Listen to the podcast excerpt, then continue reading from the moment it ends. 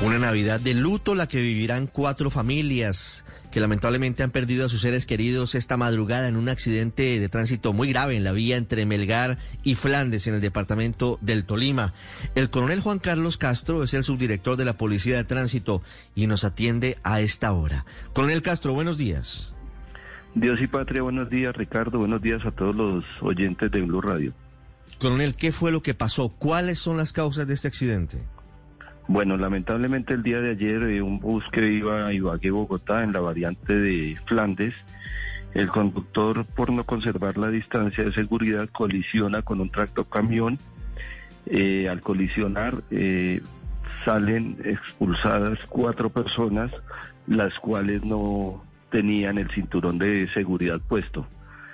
Eh, aquí queremos invitar a todos nuestros oyentes en esta Navidad la Policía Nacional eh, saca un plan integral donde el mejor regalo es tu vida. Tenemos más de 6.100 efectivos de la Dirección de Tránsito y Transporte, nos apoya la Dirección DIPRO con infancia y adolescencia, ambiental, turismo, el Gaula, y queremos realizar unas recomendaciones que antes de salir, por favor, eh, realicen eh, la verificación del estado del vehículo, luces, líquidos, llantas, y pues tenemos más de 110 áreas de prevención a nivel nacional con Señor. Todo eso es muy importante y por supuesto que estaremos entregando esas recomendaciones siempre y usted ahora nos va a contar más sobre esas recomendaciones, pero quisiera saber exactamente en dónde se produce el accidente y cuáles son las causas. En la variante de, Flandes, como se lo dije, causas es la, la variante de Flandes, perdóneme, la variante de Flandes es, viene desde Ibagué. Viene usted desde Ibagué, entre Ibagué y Melgar queda la variante de Flandes adelante del Espinal. Sí, en, la variante es que es una vía principal, es una vía muy rápida. Sí, señor. Nosotros realizamos los controles en, vía y, ahí es donde ocurre el, siniestro. ¿Y, el, y la, la buceta de Expreso Bolivariano choca por detrás a la tractomula o por qué se produce el accidente? La choca por detrás y por no guardar la, distancia de seguridad. Tenemos que recordar que tanto en vía nacional como en vías urbanas hay una distancia que debe tener cada vehículo. En vía nacional se deben de tener 30 metros de distancia para no causar ningún siniestro. Esto evitaría lo que desafortunadamente nos pasó el día de ayer. Sí. En esa zona, coronel, ¿hay obras? Esa pudo haber sido alguna, usted nos dice que había exceso de velocidad y, había imprudencia del conductor de, del bus, pero ¿en esa zona coincide con las obras que se están haciendo para ampliar la calzada? No, señor, aquí no, en este sitio no, no hay obras en el momento.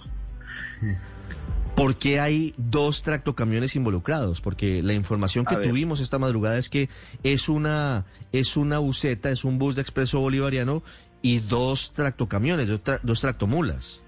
Sí, señora. La buseta colisiona con el primer tractocamión, sale al carril contrario y vuelve nuevamente a su carril original. Cuando retorna al, carril original, hay otro tractocamión que va sentido Ibagué-Bogotá y luego y vuelve y lo colisiona la buseta. Ahí es donde vuelve y, salen las personas expulsadas. Por eso se dice que hay dos tractocamiones, pero los dos tractocamiones vienen hacia Bogotá, no en sentido contrario ninguno de los dos. Sí, coronel. ¿Esa zona de dobles calzadas o es una zona de calzada compartida? Es de doble calzada. Y eso hace que sea mucho más rápida la situación. Sí, señor. Sí. Pero pues aquí, aquí, aquí el tema es de no guardar la distancia de seguridad permitida. Eh, no es un tema de velocidad, sino de guardar el, el, la distancia que son 30 metros. Sí, claro. Y eso es importante pero ¿se sabe por qué termina chocando, además, a la velocidad que iba? Porque la velocidad sí es importante para la magnitud del choque, coronel. ¿Por qué termina chocando el bus de esa forma tan rápido contra la tractomula? Porque si usted, por más rápido que vaya, si usted ve un vehículo adelante, pues aplica el freno y no se lo lleva por delante como se lo llevó. Sí, señor. Lo que tenemos hasta el momento y lo que se le se ha podido indagar, el conductor manifiesta que no ve la, el tractocamión en principio. Por eso la velocidad que va, como usted lo, lo dice, colisiona con el primer tractocamión, no lo ve y esto es lo que hace que la buseta pierda el control. Sí, coronel, eh, ¿cuál es el saldo definitivo? Se habla de cuatro personas que fallecieron allí, usted ya lo está relatando, pero ¿cuál es el saldo definitivo de los heridos? ¿Son 15 o cuántos son? Sí, lamentablemente fallecen cuatro personas, hay 15 personas lesionadas, de las 15 ya siete fueron dadas de alta y, y las otras ocho están en valoración. ¿Y los 15 heridos son personas que iban en el bus, en el expreso bolivariano o iban en dónde, coronel? Sí, son los, los 19, las 19 personas que llevan la buseta, son los que están 15 heridos y 4 fallecidos. Mm. Coronel, ¿en qué hospitales están los 8 heridos que todavía permanecen internados?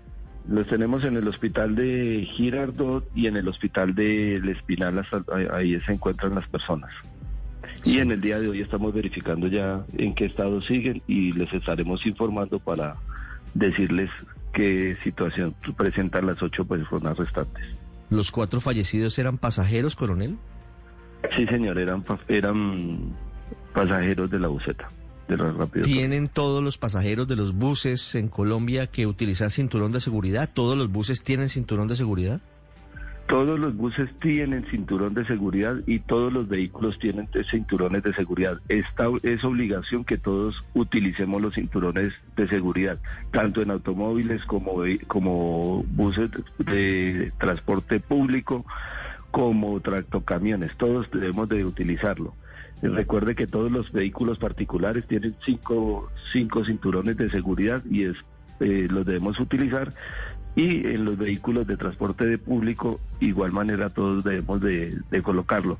¿Qué es lo que sucede? Los controles, se realizan los controles en las terminales, en vía y cuando ya no ven a los policías o al personal de la terminal, eh, los pasajeros se sueltan el cinturón, eh, se relajan en el viaje y esto fue lo que nos ocasionó el, estas cuatro personas fallecidas. Si de pronto ellos lo hubiesen tenido, creo que el saldo no sería el mismo. Coronel, ¿ustedes pudieron verificar que, que este vehículo tuviera todos los cinturones funcionando? Sí, señor, todos los cinturones estaban funcionando, el vehículo había salido había salido de, de Ibagué, no llevaba ni un recorrido de, de, hora y media, dos horas de, de trayecto. Sí, coronel, de momento con lo que ustedes han podido reconstruir de lo que ocurrió con este trágico accidente que termina pues con estas personas heridas y otras cuatro fallecidas en plena eh, víspera de Navidad, ¿cuál es la conclusión que ustedes hacen? ¿Quién pudo haber sido, quién fue el responsable del accidente? Pues lo que estamos acá y lo que les he manifestado eh, fue la imprudencia de no aguardar la distancia de seguridad. Le vuelvo y le recuerdo que cada vehículo en, carretera, en vía nacional, debe tener una distancia de 30 metros. esto quiere decir que el conductor de la buseta no lo llevaba, por esto ocurre este siniestro vial. Claro. Hay posibilidades de que, además de esto, la falta de iluminación hubiera sido causante, porque el conductor, según usted nos cuenta, dijo que no vio la tractomula. ¿Eso es posible? Pues nosotros ya estamos trasladando nuestros peritos en técnicos en profesionales en seguridad vial para realizar la reconstrucción de este siniestro vial y poder dar una, una mayor hipótesis de lo que ocurrió. ¿El conductor estaba bajo efectos de, del alcohol? ¿Estaba tomado o estaba en perfectas condiciones, coronel? Estaba en perfectas condiciones. Hasta el momento se le realizó la prueba de alcoholemia y no ha arrojado ningún resultado negativo. Eh, positivo, perdón. no ha dado resultado positivo. Coronel, muchas gracias. Lamentamos este accidente y, y, por supuesto, como siempre, las recomendaciones y el numeral que nos salvan las vías del país. Queremos recalcar que la Policía Nacional en Casa Mineral Vargas y la Dirección de Tránsito y Transporte sacaron el plan El mejor regalo es tu vida, donde queremos que las personas lleguen y disfruten la Navidad, del Año Nuevo, pero las recomendaciones son que por favor antes de salir verifiquen el estado del vehículo, líquido, eh, luces, llantas, asimismo realizar las pausas activas. ¿Esto qué quiere decir? Que cada tres horas mínimo las personas se bajen del vehículo, realicen ejercicio, se tomen un tinto, una gaseosa y sigan su camino.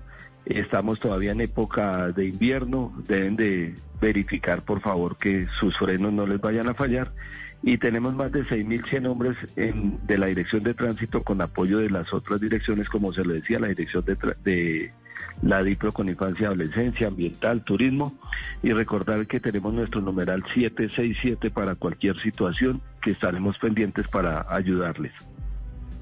657 minutos, coronel, gracias. Bueno, es un honor ser policía. Feliz día.